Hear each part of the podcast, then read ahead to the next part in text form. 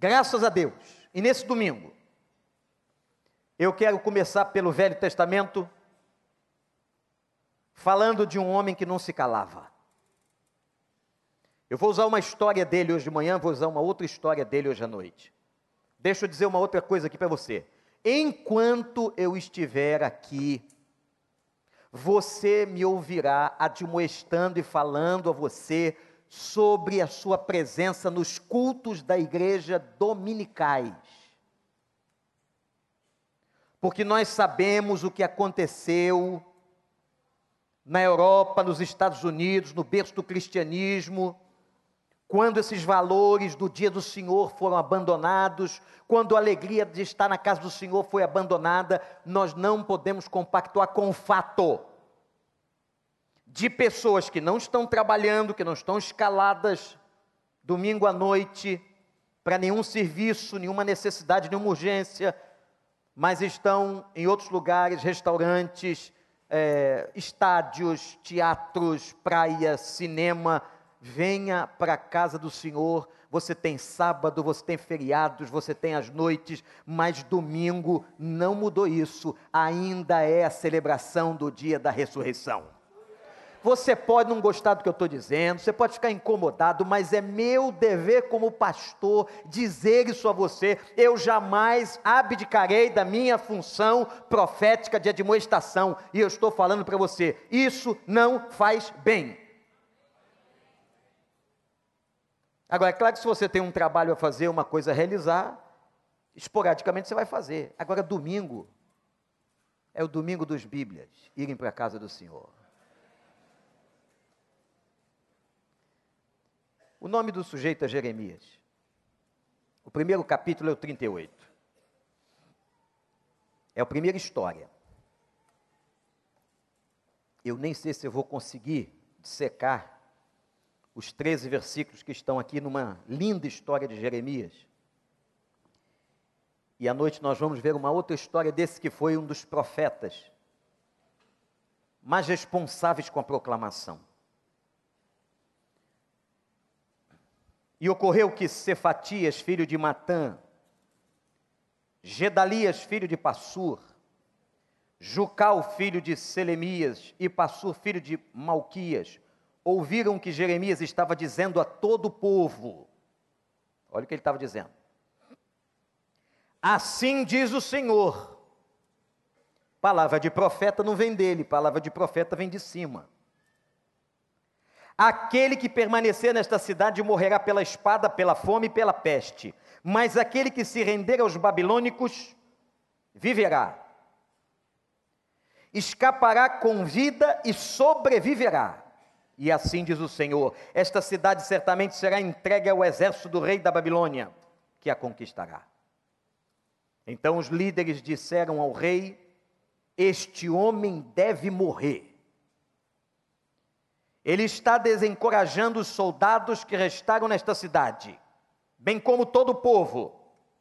Mas as coisas que ele está dizendo, este homem não busca o bem deste povo, mas a sua ruína. O rei Zedequias respondeu: Ele está em suas mãos. O rei não pode opor-se, não pode opor-se a vocês. Assim, pegaram Jeremias e o jogaram na cisterna de Malquias filho do rei, a qual ficava no pátio da guarda. Deixaram Jeremias por meio de desceram Jeremias por meio de cordas. Baixaram para dentro da cisterna. Não havia água na cisterna, somente lama. E Jeremias afundou na lama. Mas Ebed-Meleque, o etíope oficial do palácio real, ouviu que eles tinham jogado Jeremias na cisterna. Ora, o rei estava sentado junto à porta de Benjamim. E Ebed-Meleque saiu do palácio e foi dizer-lhe: Ó rei, meu senhor, esses homens cometeram mal em tudo que fizeram ao profeta Jeremias. Eles o jogaram numa cisterna para que morra de fome, pois já não há mais pão na cidade. Então o rei ordenou a Ebed-Meleque, o etíope, Leve com você três homens sob as suas ordens e retire o profeta Jeremias da cisterna antes que ele morra.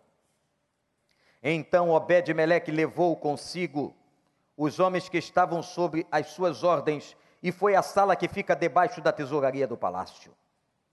Pegou alguns trapos e roupas velhas e desceu cordas até Jeremias na cisterna. Ebed-Meleque, o etíope, disse a Jeremias: Põe esses trapos e roupas velhas debaixo dos braços para servirem de almofada, para que as, para as cordas não te machucarem. Jeremias assim fez, e assim com as cordas puxaram para cima e o tiraram da cisterna. E Jeremias permaneceu no palácio, no pátio da guarda. Que o Espírito Santo nos ajude. Este homem nasceu, você tem uma ideia do contexto, 640 anos antes de Cristo. Eu quero que vocês olhem para a postura de Jeremias. Aliás, uma pergunta eu faço aqui. Que postura você admira? Que tipo de postura, que tipo de homem você admira? Por que, que eu estou nessa introdução fazendo esta pergunta? Porque nós estamos vivendo num tempo de uma geração que admira gente fraca. Nós estamos no meio de uma geração que admira gente sem caráter, gente vazia. Que pessoa, que tipo de pessoa você admira? Jeremias é um homem admirável. Havia naquele contexto declínio espiritual na nação. Quem conhece a Bíblia sabe disso idolatria, apostasia. Aliás, irmãos, se é uma das teologias mais complexas a ser entendidas na Bíblia, é a questão da apostasia. Apostasia são pessoas que conheceram a Deus e se afastaram e abandonaram completamente os caminhos do Senhor. Esse é um tema que eu tenho extrema dificuldade de entender. A nação estava debaixo de idolatria. O país estava respondendo pelas impiedades do povo. Olha a frase que eu acabei de dizer. O país estava respondendo pelas impiedades do povo. Isso se aplica ao Brasil hoje. Nós estamos respondendo pela corrupção da nação, todos nós, como nação, Estamos respondendo pela corrupção do petróleo, pela corrupção nos parlamentos. A nossa saúde pública está respondendo por causa de toda esta miséria de desvio de dinheiro. Nós estamos respondendo no Brasil por causa da alavanche do tráfico de drogas. Nós estamos respondendo até nas nossas famílias por causa da imoralidade, da disfuncionalidade sexual. Nós estamos respondendo como nação pela miséria que estamos vivendo. Então, o que aconteceu nos dias de Jeremias não são ou não é nada diferente do que acontece hoje. E o que acontecerá sempre, uma nação responderá sempre pelos pecados do seu povo. Isto é, as consequências dos pecados sempre estarão diante de nós. Mas eu vejo três características na postura de Jeremias, que são dignas de serem imitadas, honradas pela igreja. Ele foi chamado para ser profeta. Ele foi chamado, como nós somos chamados por Jesus, para pregarmos a esse povo, para anunciarmos boas novas. E, meus irmãos, a primeira característica da postura de Jeremias, que eu quero ressaltar, é a característica da convicção. Impressionante a convicção que Jeremias tem sobre o chamado que recebera. A convicção sobre a missão. Jeremias é de uma, é de uma família sacerdotal. Quem ler o livro de Jeremias no início vê que a Bíblia declara que ele foi escolhido desde o ventre, isto é, Deus o escolheu desde criança, desde bebê, para que ele fosse profeta. Agora preste muito atenção, meu irmão. Porque Deus nos escolhe, mas nós temos que escolher aquilo que Ele escolheu para nós. Hum. Jeremias podia ter dito não ao chamado, como muita gente diz. Jeremias podia ter negado o chamado. Tem muita gente que Deus chama desde cedo e Ele chama a todo crente, cada um no seu ministério, cada um de acordo com seus dons, com seus talentos. Mas há pessoas que enterram seus dons, enterram seus talentos, não ouvem o chamado, desobedecem o chamado, são rebeldes com o chamado de Deus. Jeremias tentou fugir desse chamado que recebeu em criança. E a Bíblia conta que quando Deus foi falar com Jeremias, olha que interessante ele disse para Deus que ele não tinha competência para comunicação. Ele disse: Eu não sei falar. E ele disse que ele não tinha maturidade espiritual. Essa talvez seja a desculpa mais semelhante entre nós para que pessoas não preguem. Achando que a pregação é uma coisa de pastor, de púlpito de igreja. Não é. A pregação, meu irmão, é o seu testemunho. A pregação é aquilo que Deus fez na sua vida essa semana. Deus fez alguma coisa boa na sua vida essa semana? Fez? Você recebeu alguma bênção de Deus? Você teve alguma experiência ainda mínima com Deus? Teve? Então conte isso às pessoas. Diga a uma pessoa que você não conhece, ou que não conhece a Deus, Olha, Deus existe, Deus é bom, Deus falou comigo, Deus tem me abençoado, Ele pode abençoar você. Isto é pregação. Você não precisa subir a ladeira de um seminário e sentar nas cadeiras de uma escola. Não! Abre a tua boca e profetiza sobre a vida deles. Coloca a tua mão com, com autoridade e ora pela vida deles, clama pela vida deles, pede libertação pela vida deles, ore pela cura das pessoas. Sim ou não, igreja? Mas muitos de nós falamos a mesma coisa que falou o profeta Jeremias: Senhor, eu sou imaturo, eu ainda tenho que passar por muita coisa. Mas você se converteu quanto tempo? Até em 10 anos só. 10 anos perdidos em que você não conta em que você não abre a tua boca, em que você não testemunha numa célula, em que você não fala para o teu vizinho, aquele colega de trabalho desesperado, aquela pessoa na tua universidade, no banco da escola, que precisa ouvir uma frase, uma frase, e você tem se calado. Jeremias diz assim: Senhor, eu sou muito imaturo, mas eu quero dizer para você que quando Deus chama uma pessoa, Ele sabe quem Ele está chamando. E outra coisa, gente, quando Deus chama uma pessoa, Ele sabe das características desta pessoa. Ele usa todo tipo de gente. E Deus é tão interessante que, como o maior líder da história da Bíblia, ele escolheu um homem gago. Ele contradiz a lógica, contradiz as leis. Depois que Jeremias relutou, ele começou o ministério dele ministério profético, de proclamação. Ele tinha 24 anos. Vejam que não precisa chegar aos 30, aos 40, aos 50, aos 60. 24 anos ele começa a ser profeta de um povo. E qual foi o conteúdo da sua mensagem?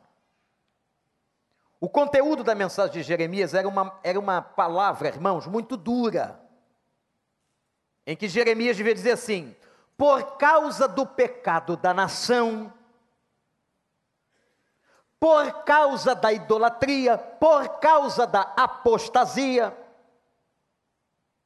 de uma nação que está perdida nos seus valores, virá um ato de juízo de Deus. E o ato de juízo de Deus será o seguinte: os babilônicos, região hoje que compreende o Iraque, invadirão Israel, destruirão a cidade e levarão o povo em cativeiro. Só há uma solução, disse Deus, que Jeremias dissesse. Vocês vão se render, porque este fato está consumado, vai acontecer. Vocês vão se entregar, e eu vou trabalhar com vocês lá no cativeiro babilônico. Mas se alguém dentre vós se rebelar, não se entregando ao rei da Babilônia, não se submetendo ao juízo, porque isso seria uma insubmissão ao juízo de Deus.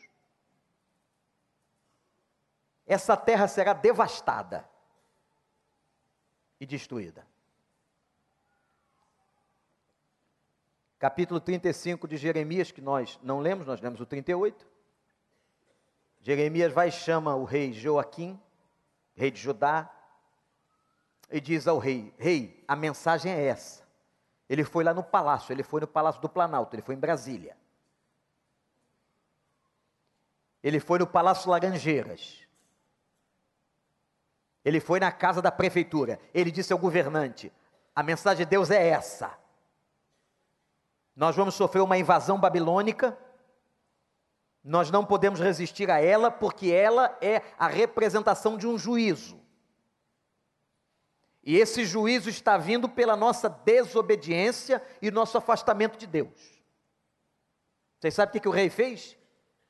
Isso foi no capítulo 35, capítulo 36. O rei jo Joaquim pega o livro, porque Jeremias, ordenado por Deus, escreveu a mensagem no livro, registrou, entregou a Joaquim, Joaquim pega o livro e manda queimar. Joaquim manda que aquele livro fosse queimado com as palavras de Deus, como se você pegasse e queimasse a Bíblia, queimasse a ordem, queimasse o que está aqui. Já fizeram algumas vezes isso na história do cristianismo. Isso aconteceu diante do profeta Jeremias. Sabe o que Jeremias faz? Olha a resiliência, a convicção. Este homem tem uma característica que me chama a atenção, que eu estou trazendo para a igreja: a convicção do chamado, a convicção de missão, a força, a garra. Jeremias chama Baruque e diz a Baruque: escreva todo o livro de novo entre obedecer a Joaquim ou ao Senhor, obedeceremos ao Senhor. Baruque reescreveu todo o livro com essa mensagem. Capítulo 37. 35 ele fala com o rei. 37, 36, o rei queima o livro, ele manda reescrever. 37, Jeremias é espancado a mando do rei e é preso. Irmão, tem que ter muita convicção. Para alguém pegar um facão, colocar no teu pescoço, como o Isis fez tantas vezes, e dizer assim: ou você nega a tua fé e assume o islamismo, ou nós o mataremos. Ou você nega o nome de Yeshua, o nome de Jesus, ou nós o mataremos. E nós lemos o relato de uma mãe que teve o filho decapitado, agradecendo a Deus pelo privilégio de ter tido um filho mártir de Cristo. Como foi Estevão e como foram tantos outros na história. Jeremias continua convicto. Agora, irmãos, é mais grave, ele é atacado na sua integridade física. Quem de nós que está aqui quer ser atacado na integridade física? Quem de nós quer apanhar, quer ser colocado num tronco, numa humilhação? Jeremias continuou. Convicto. Eu imagino que na hora que ele apanhou, eu agora vou fazer uma elocubração. Um pensamento que podia ter vindo à cabeça dele, por que, que eu estou aqui? Comecei a fazer isso com 24 anos, eu tinha dito que eu não tinha maturidade, não queria fazer. Pode ter passado, pode ter passado este pensamento na cabeça de Jeremias. Agora presta atenção no que eu vou dizer aqui. Palavra de Deus. Na vida nem sempre fazemos ou estamos onde queremos. Na vida nem sempre fazemos ou estamos no lugar onde gostaríamos de estar. Talvez você esteja hoje num lugar que você não gostaria de estar. Mas Deus te chamou, Deus te colocou, Deus impulsionou sua vida. Outro pensamento que pode ter passado na cabeça desse profeta, na hora que ele está apanhando. Eu nunca quis ocupar este lugar. Não fui eu que me prontifiquei a ser profeta em 640 a.C. Eu quero te lembrar também, com a mesma veemência que fiz a primeira lembrança, vou fazer a segunda. Na vida, nem sempre nós fazemos o que nós gostaríamos Porque eu sou fraco, Senhor. Uma coisa é como você vê, meu irmão. A outra coisa é como Deus vê você. Amém, igreja? Se Deus, olhe para mim. Se Deus me visse, eu estou falando de mim. Se Deus me visse como eu me vejo, eu não seria pastor.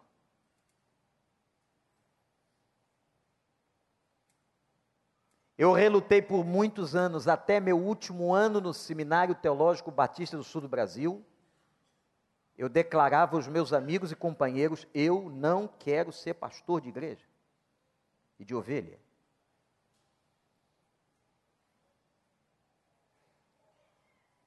Mas o interessante de tudo isso é que quando Deus olha para a gente, Ele não vê a gente como a gente se vê ele vê a gente com os olhos dele.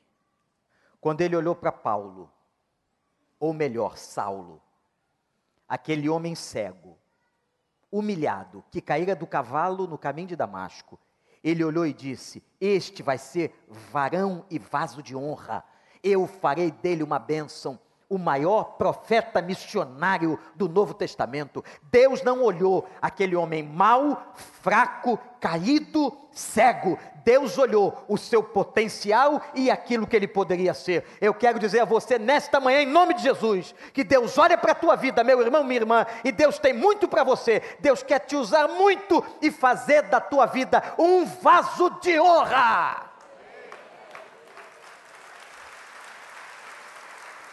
Sai deste lugar satânico, porque foi Satanás que fez isso, dizendo a você que você não pode, que você é imaturo, que você é fraco, que você é pequeno. Sai desse lugar, porque quando Deus olha para a tua vida, Ele vê muito potencial para glorificar o nome dEle, para pregar o Evangelho dEle, para ter convicção da chamada dos dons e do talento que Ele te deu. Não tem nada mais poderoso, Pastor Marcos, do que uma pessoa, do que um homem, do que uma mulher convicta. Irmãos, não tem nada mais poderoso. Um dos grandes avivalistas da história, chamado John Knox, estudem a história deste homem. Ele estava tão convicto de que Deus lhe queria usar para um avivamento na Escócia que a sua convicção, a sua maneira de falar, a sua postura impressionava. E o líder do governo na Escócia disse: Eu tenho mais medo da oração e da convicção de John Knox do que de todos os exércitos do mundo. A convicção deste homem é impressionante. A maneira que ele fala, a sua convicção, a sua certeza, a sua fé, a sua eloquência corporal e de postura. Isso é mais assustador, disse o governo, do que qualquer exército. Convicção.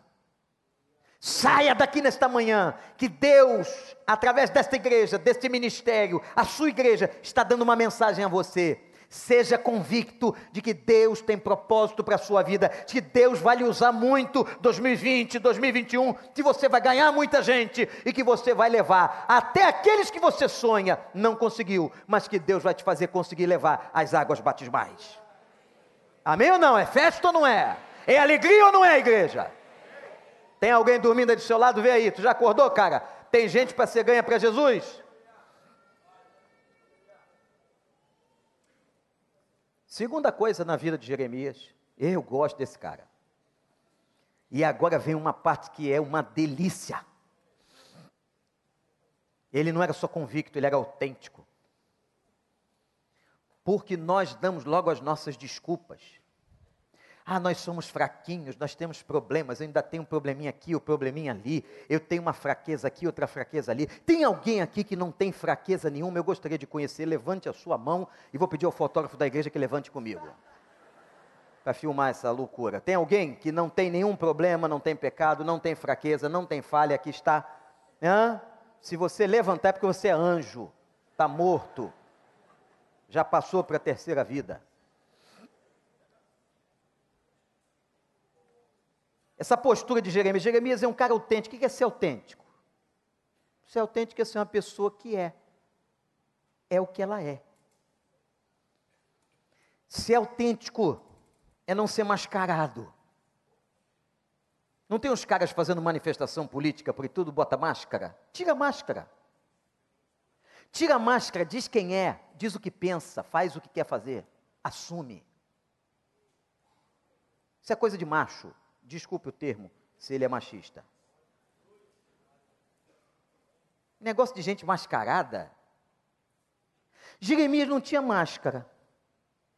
Aliás, Jeremias é um dos caras mais frágeis do Velho Testamento. É muito parecido com Davi.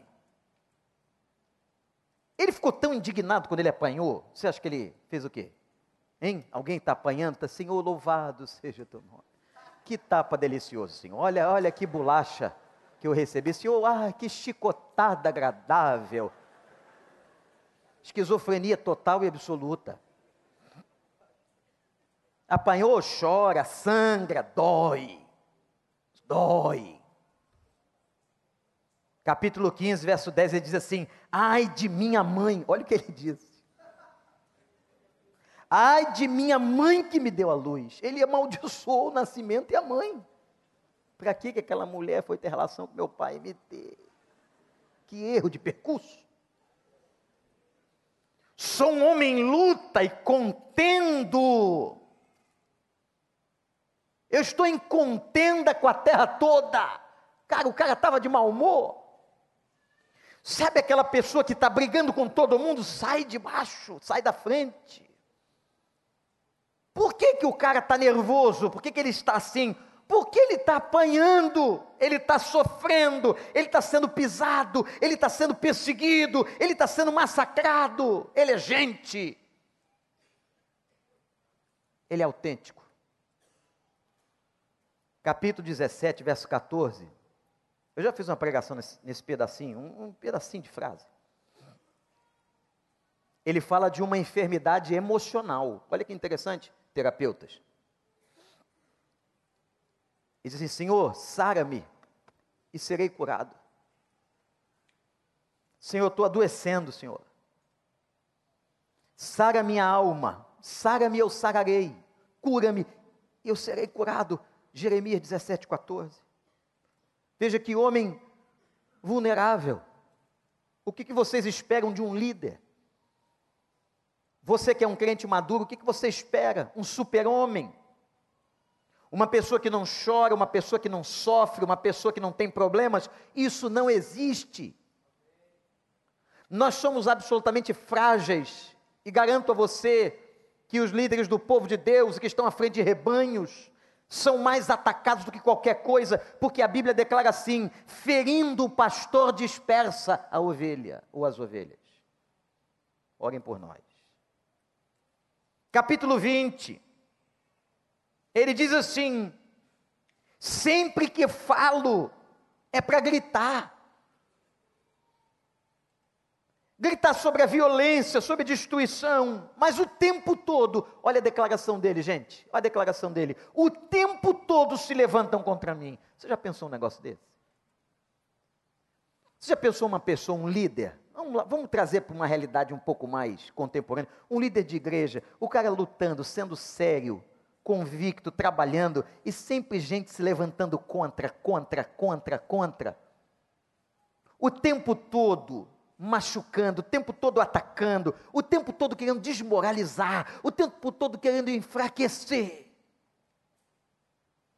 Capítulo 20, verso 8, ele diz: Senhor, o tempo todo se levantam contra mim. Eles não só bateram em Jeremias, porque eles não queriam se quebrantar por causa da profecia sobre Babilônia, preferiram perseguir Jeremias e jogaram Jeremias numa cisterna de lama. Atenção. Essa cisterna está desativada. Se é uma cisterna de lama, é lama podre. É rato, é bicho. É lugar escuro, buraco na terra. Imagina. Jogam Jeremias na cisterna de lama. O que, que Jeremias faz? Começa a cantar. Obrigado, Senhor, que eu estou tão bem aqui, com esse cheiro agradável, com esse odor maravilhoso, nesse ambiente confortável. Não, a Bíblia diz que Jeremias chora, grita e lamenta. Imagina comigo uma coisa. Imagine aquelas pessoas da cidade que estavam contra a profecia dele Lembra da profecia, né? A Babilônia virá, invadirá a cidade e nós temos que nos render. E quem não se render será destruído. Era isso que eles não queriam ouvir. Pedância, arrogância, desobediência, rebelião. Imagina quem estava contra Jeremias quando passava pela porta ou pela boca da cisterna, dizia o que, gente? Dizia o que? Bem feito, aí. Cadê o profetinha? Cadê o pregador de más notícias? Olha aí, acabou na lama. Está na lama. O que me impressiona na vida e na postura era convicção, mas era autenticidade. Ele chora, ele reclama com Deus, ele questiona o dia do nascimento dele, mas ele não perde a sua convicção e a sua determinação profética. Ele continua íntegro. Na lama, eu quero falar um pouquinho de gente que cai na lama. Eu quero falar um pouquinho sobre crente que cai na lama, profeta que cai na lama, pastor que cai na lama. Porque na nossa cabeça pecadora, injusta, julgadora, Jeremias morreu. Já batemos nele publicamente, já o humilhamos e agora jogamos para que ele morra na lama com os ratos. Não tem comida na cidade? Quem vai levar comida para alguém num buraco de lama?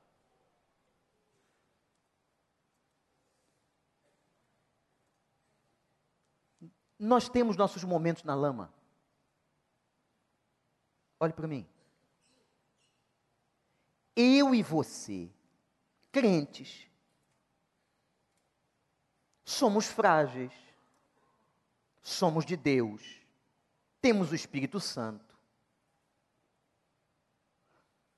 Podemos até não entender, mas nós também temos momentos em que ele deixa a gente ir à lama.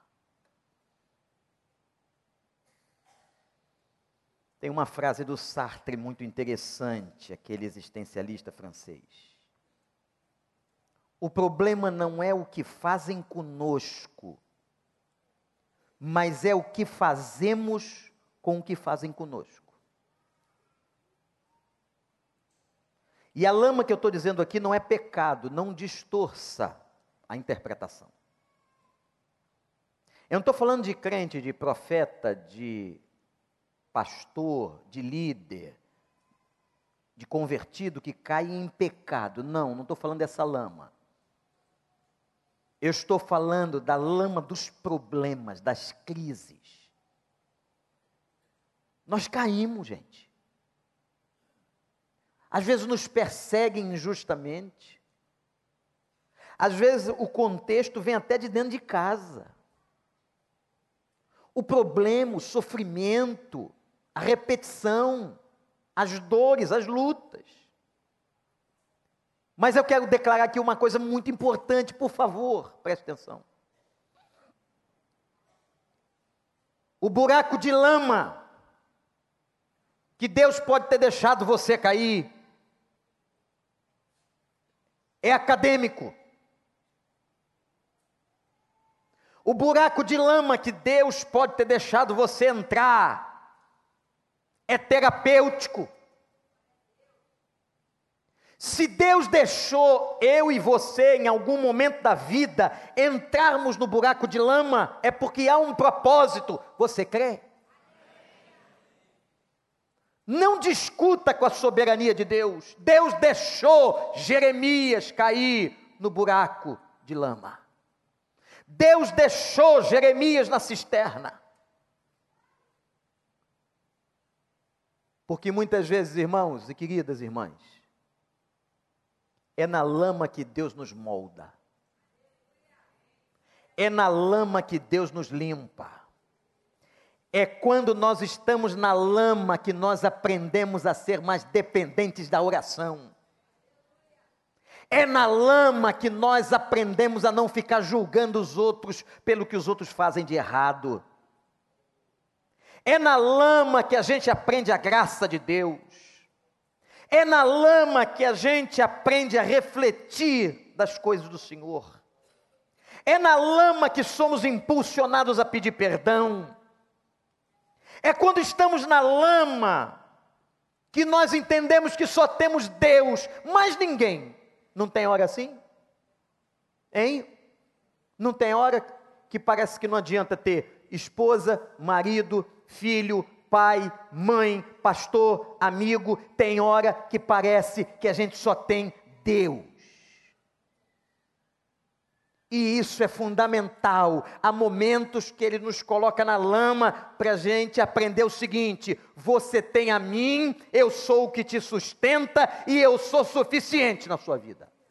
Aleluia. Ah, se não fosse Deus na vida de todos nós.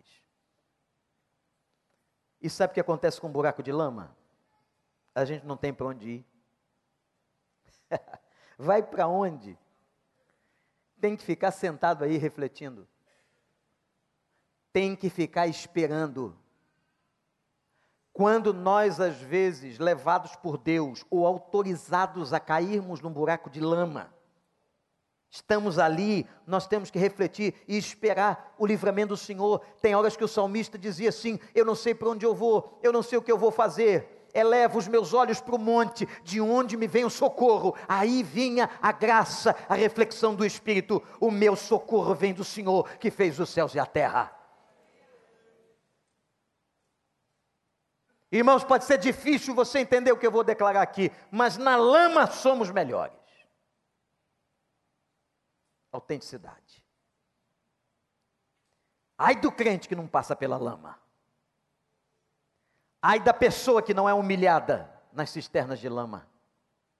Essa lama aqui, emocional, espiritual, é medicinal. E a única coisa que a gente tem que fazer é permanecermos firmes, autênticos.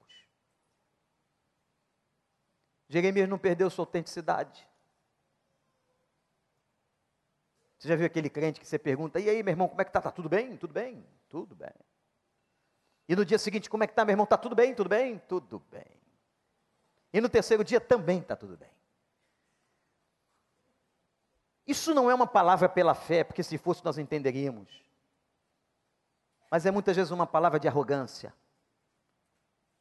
em que a gente precisa mostrar para o outro aquilo que a gente não é. E a gente fica muito chocado quando alguém diz assim: não, está tudo bem não. Hein? Então deixa eu andar rápido. Se uma pessoa responde a você quando você pergunta, está tudo bem, ela diz que não está, você quer sair fora. Sabe por quê? Vai me envolver. Eu já tenho os meus problemas, agora eu vou ter que me envolver com esses problemas aí. Quando você vê uma pessoa dizer para você, não está tudo bem, você sai fora. Aí você diz assim, aquele é problemático.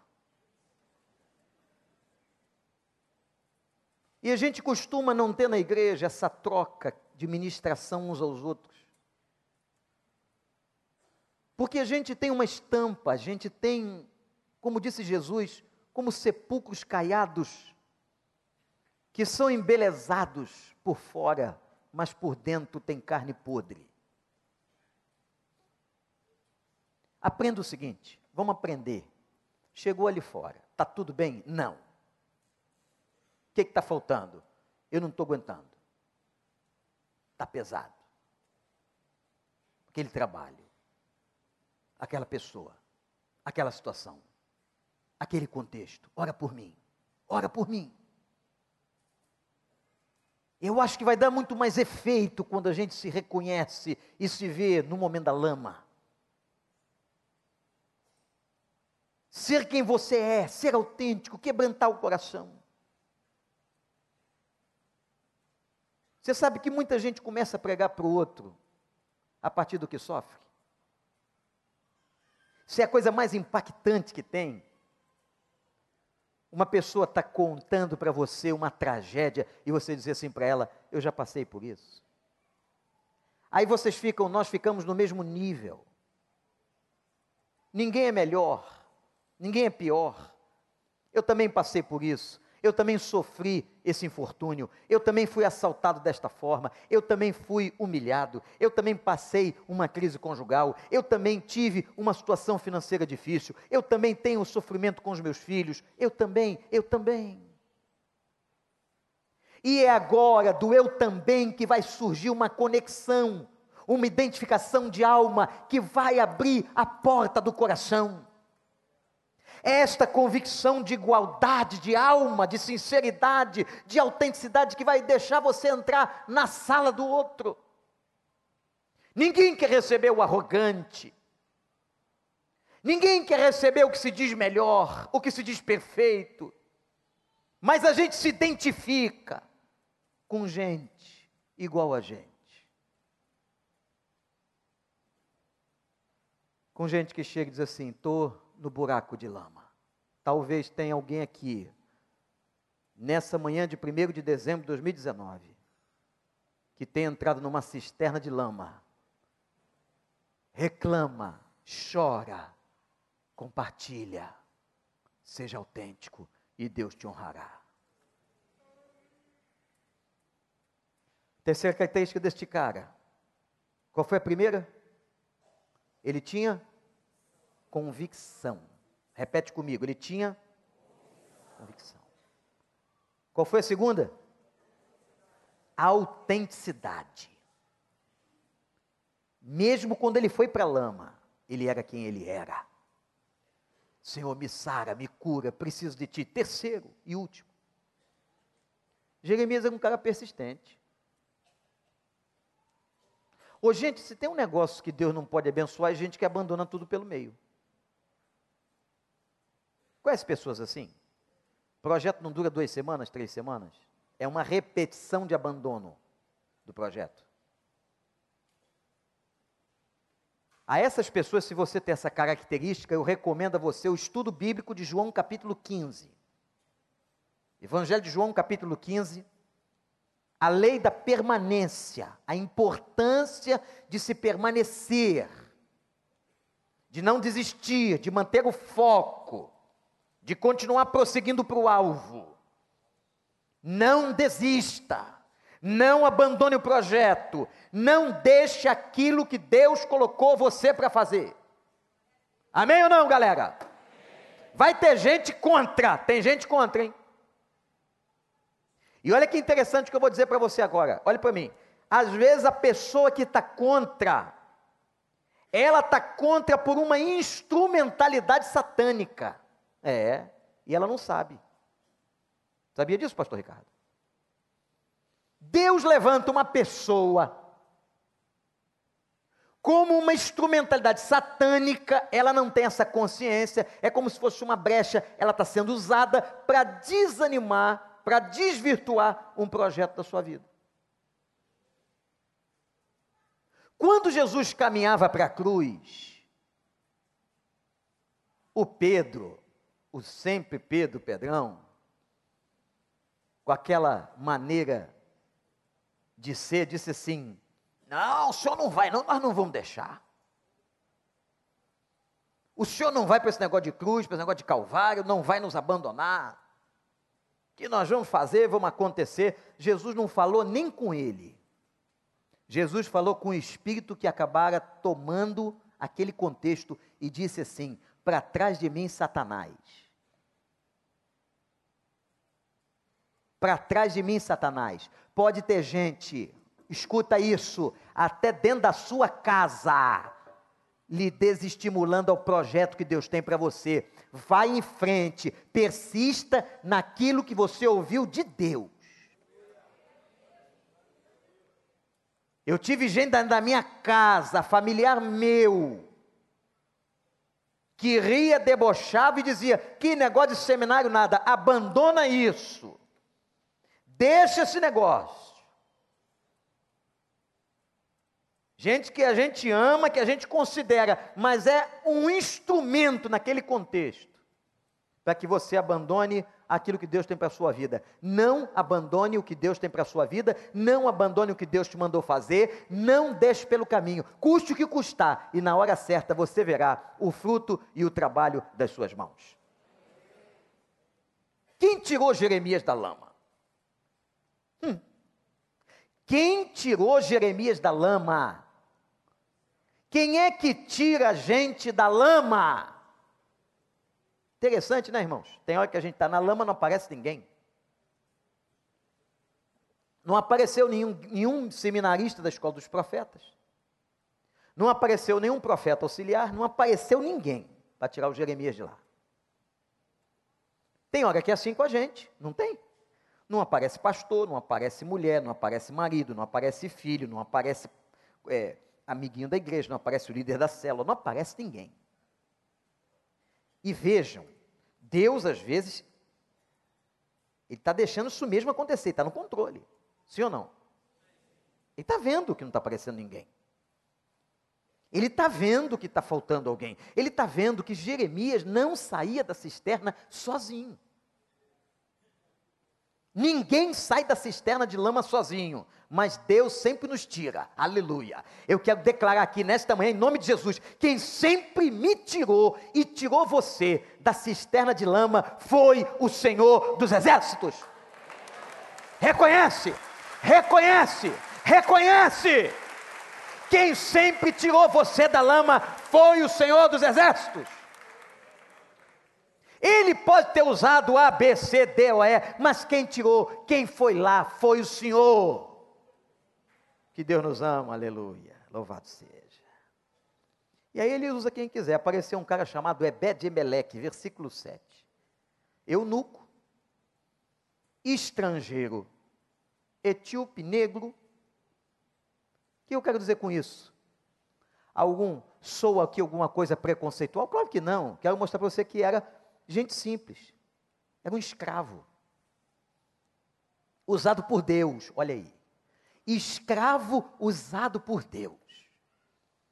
Sem direito, sem respeito, usado por Deus.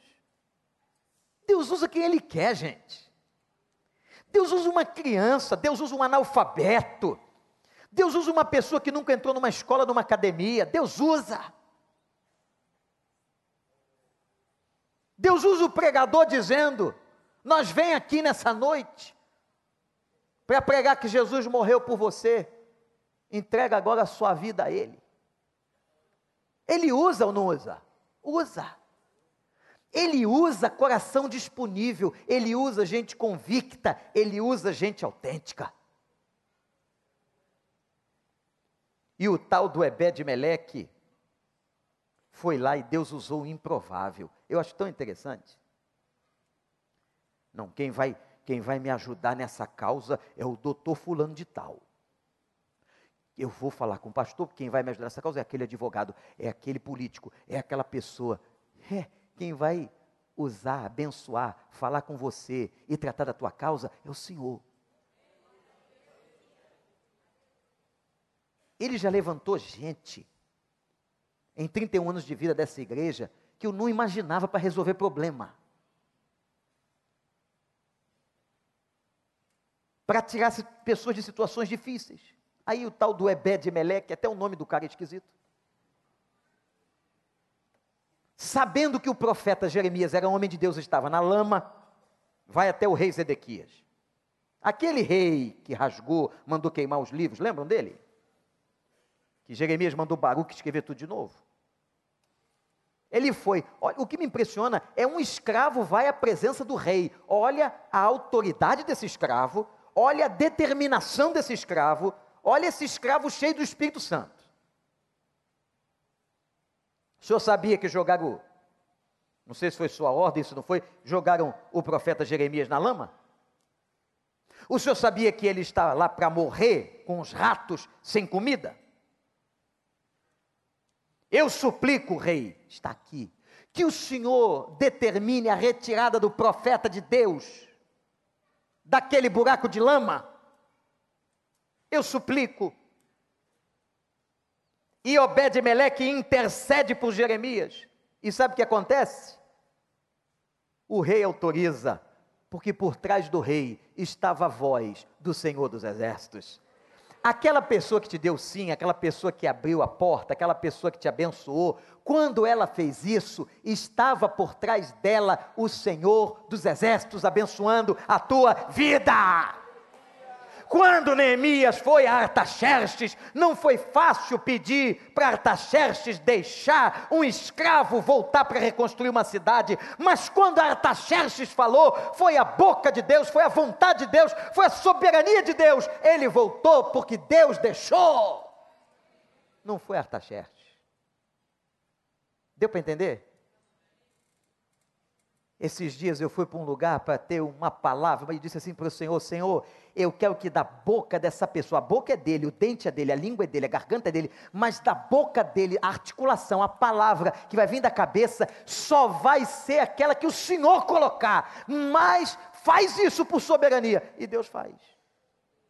E a pessoa fica só assim, ó. E ela não dá conta.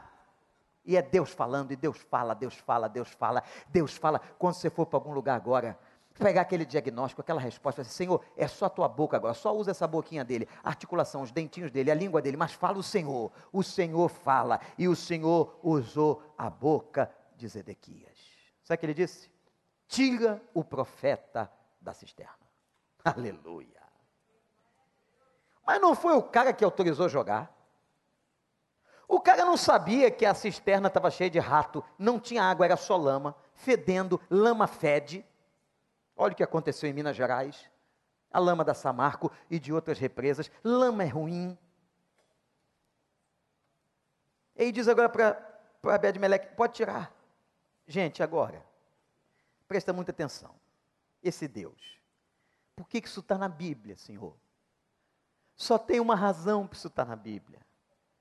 Para Deus mostrar para você, olha para mim, como Ele nos trata com carinho. Você sabia que Deus tem carinho? Tem cuidado, tem zelo, tem até ciúme de nós. Obed-Meleque vai ao templo, não vai à cisterna. E ele vai debaixo do, de um lugar do templo e pega pedaço de pano velho. Diz a Bíblia que eram trapos Para que, que ele leva trapos para a boca da cisterna? Para que não machucasse as axilas do profeta. Que coisa linda.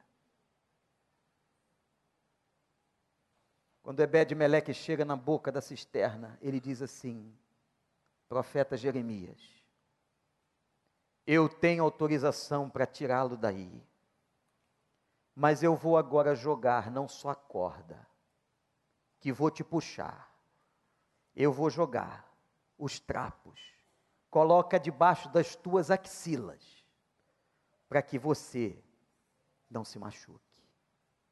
São os trapos da misericórdia.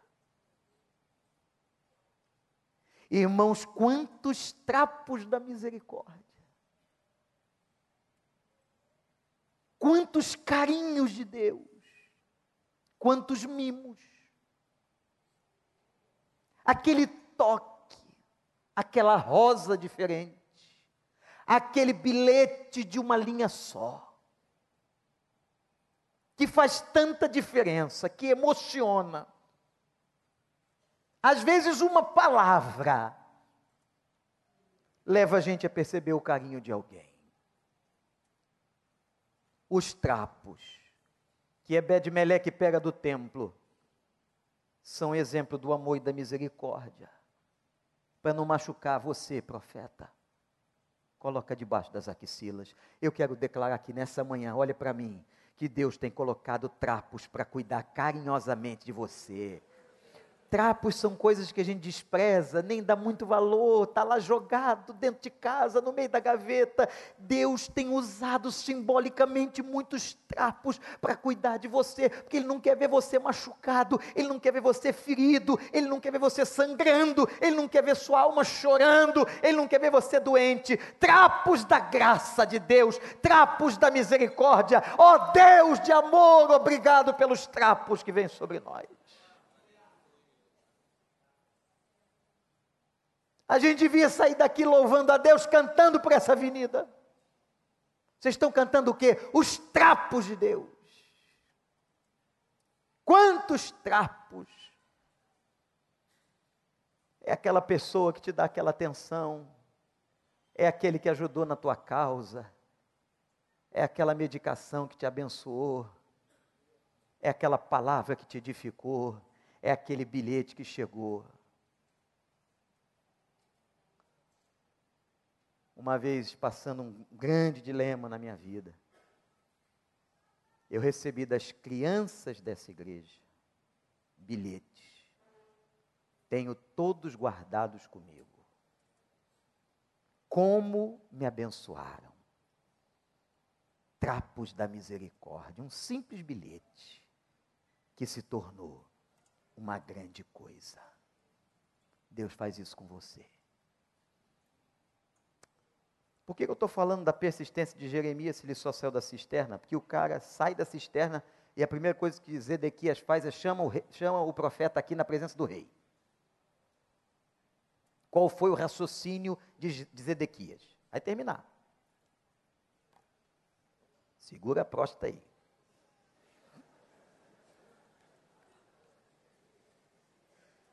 Agora, agora, que eu botei esse cara dentro da cisterna, ele vai parar de pregar.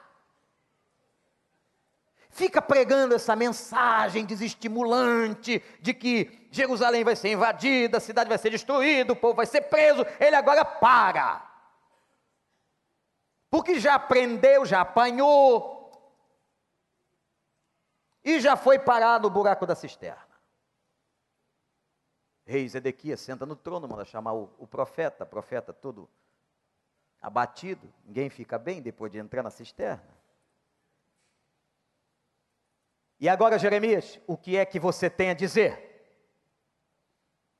Rei Zedequias, eu tenho a dizer que a Babilônia invadirá Jerusalém. Eu tenho a dizer que nós seremos presos. Nós só temos o caminho da rendição, e aqueles que não se renderem morrerão, e a cidade será destruída. O profeta não muda a mensagem de Deus, o profeta só proclama. O profeta não negocia, o profeta não volta atrás, o profeta não é covarde, o profeta profetiza e diz ainda: Assim diz o Senhor. Tira a gente da lama por amor, mas a gente continua profetizando. Tem gente, ó, vou dizer aqui, ó, tem gente que não gosta da mensagem da igreja, não. Hum, é ruim, é esquisita. Tem gente que vai dizer coisa para você que eu não aceito isso, deixa não aceitar. Nós vamos continuar pregando valores de família, valores da Bíblia, valores de Deus, valores da sexualidade bíblica, valores contra o aborto. Nós vamos continuar. E quem sabe queiram nos jogar na cisterna. Eles poderão, como diz a Escritura, nos jogar na cisterna, mas não tocarão na nossa vida, a não ser que Ele deixe. E se tocarem na nossa vida, nós sabemos para onde estamos indo. E eles vão para onde? Ninguém é o mesmo depois da lama. Hum, anota essa aí. Ninguém é o mesmo depois da lama. Eu gosto de gente lameada. O cara lameado é melhor. É mais gente, é mais visionário do que esses almofadinhas esses crentes de Bíblia empinada, cara de legalista, que vai parar tudo nos quintos de algum outro lugar, mas aqui, no meio do reino, não tem lugar. O reino de Deus é feito de gente fraca, lavada no sangue do Cordeiro. O reino de Deus é feito de gente que passou pela lama, que foi lavada. Para ser lavado, é preciso ter sido sujo. É muito melhor pregar depois de ter passado pela lama. Continua. Qual foi as três coisas da postura de Jeremias que a gente vai levar hoje? Quem se lembra? Ele tinha o quê? A. Primeira, convicção. Segunda, autenticidade. Terceira, persistência. Não vamos nos calar. Não vamos parar de pregar. Não vamos. Os nossos valores estão aqui. Tem Bíblia aí? Tem Bíblia aí? Tem Bíblia impressa? Levanta aí, quero ver Bíblia impressa. Ou se tem telefone com Bíblia dentro, levante também. Ou se tem iPad ou computador, isso, um monte de celular. Levanta, levanta, levanta, levanta, levanta. E se você não trouxe nada, Deus tem misericórdia de você e traga hoje à noite. E diz assim comigo: Eu serei fiel até a morte aos preceitos, à palavra e à profecia de Deus. Amém.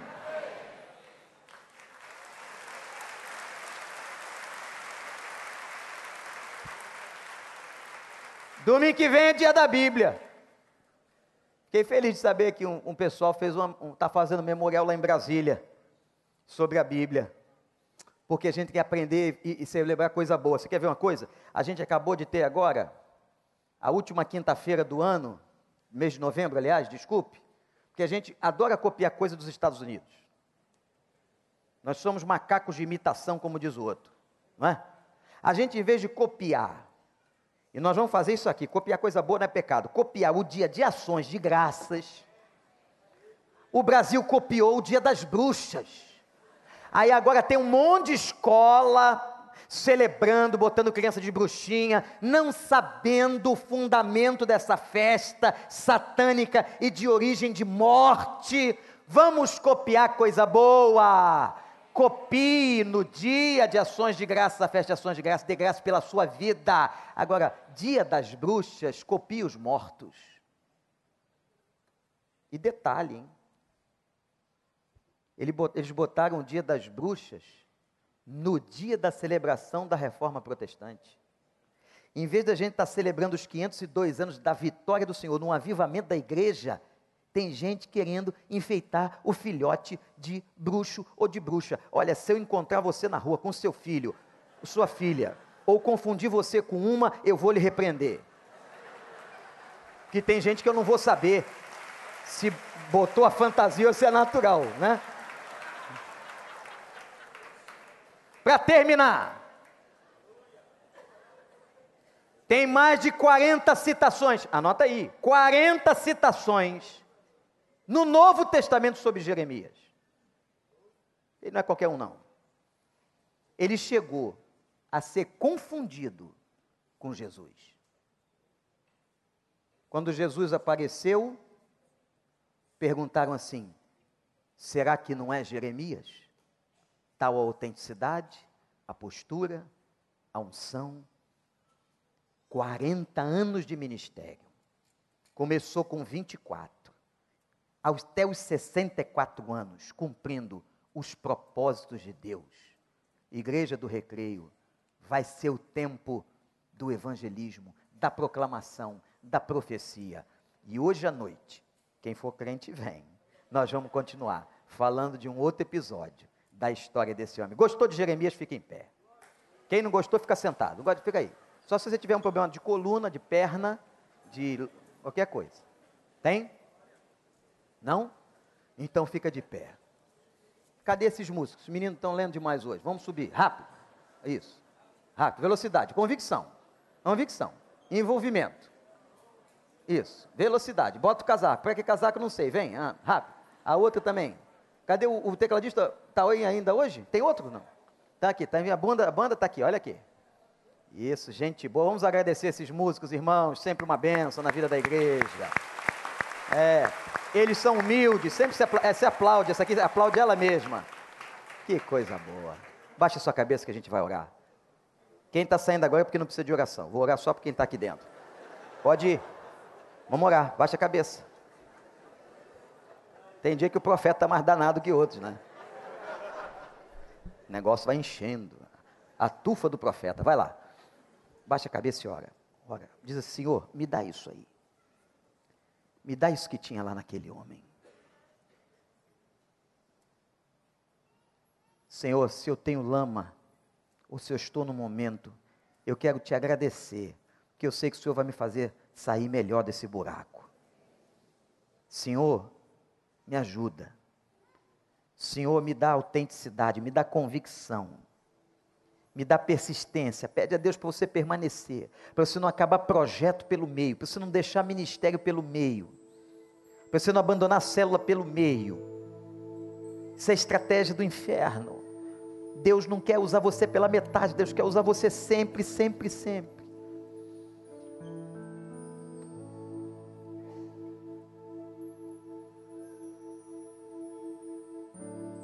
Meu Pai, misericórdia. Te agradeço pelos trapos da misericórdia. Te agradeço pelos obedes que aparecem na nossa vida. Apesar da gente relutar, a gente sabe o que, que o Senhor quer de nós. Pai, que esses próximos anos de nossas vidas sejam anos aonde a gente proclame mais do que proclamou até aqui que a gente batize mais do que batizou, que a gente seja mais do que foi. Ajuda-nos, ó Deus, a termos uma vida cristã autêntica. Se tá bom, tá bom, Senhor. Se não tá bom, a gente chora. Se tá doente, a gente ora. Se a crise veio, a gente clama. Ajuda-nos, ó Deus para que até os sofrimentos que a gente passe sejam transformados em pregação. Pai, eu te suplico por todos aqueles que abandonam as obras no, no meio, que estão desanimados, final do ano, cansados. Senhor, fortalece o coração. Que naquele dia que o Senhor estava cansado no Getsemane, o Senhor estava chorando, e gotas de sangue saíam do corpo, o Senhor ficou em pé naquela madrugada e caminhou convicto até a cruz, persistindo. Pai, nos dê essa persistência. Tira de nós as vozes satânicas que querem que a gente desista, abandone. Não. Nós reafirmamos aqui a nossa fé e reafirmamos a nossa convicção: nós não vamos abandonar os teus propósitos para as nossas vidas. Ouve o nosso clamor, mas agora eu te suplico: se tem meu irmão, minha irmã na cisterna, joga os trapos e tira dali, porque nós não fomos criados para permanecermos em cisternas de lama. Faz o que o Senhor fez com Jeremias, Senhor. Manda os trapos.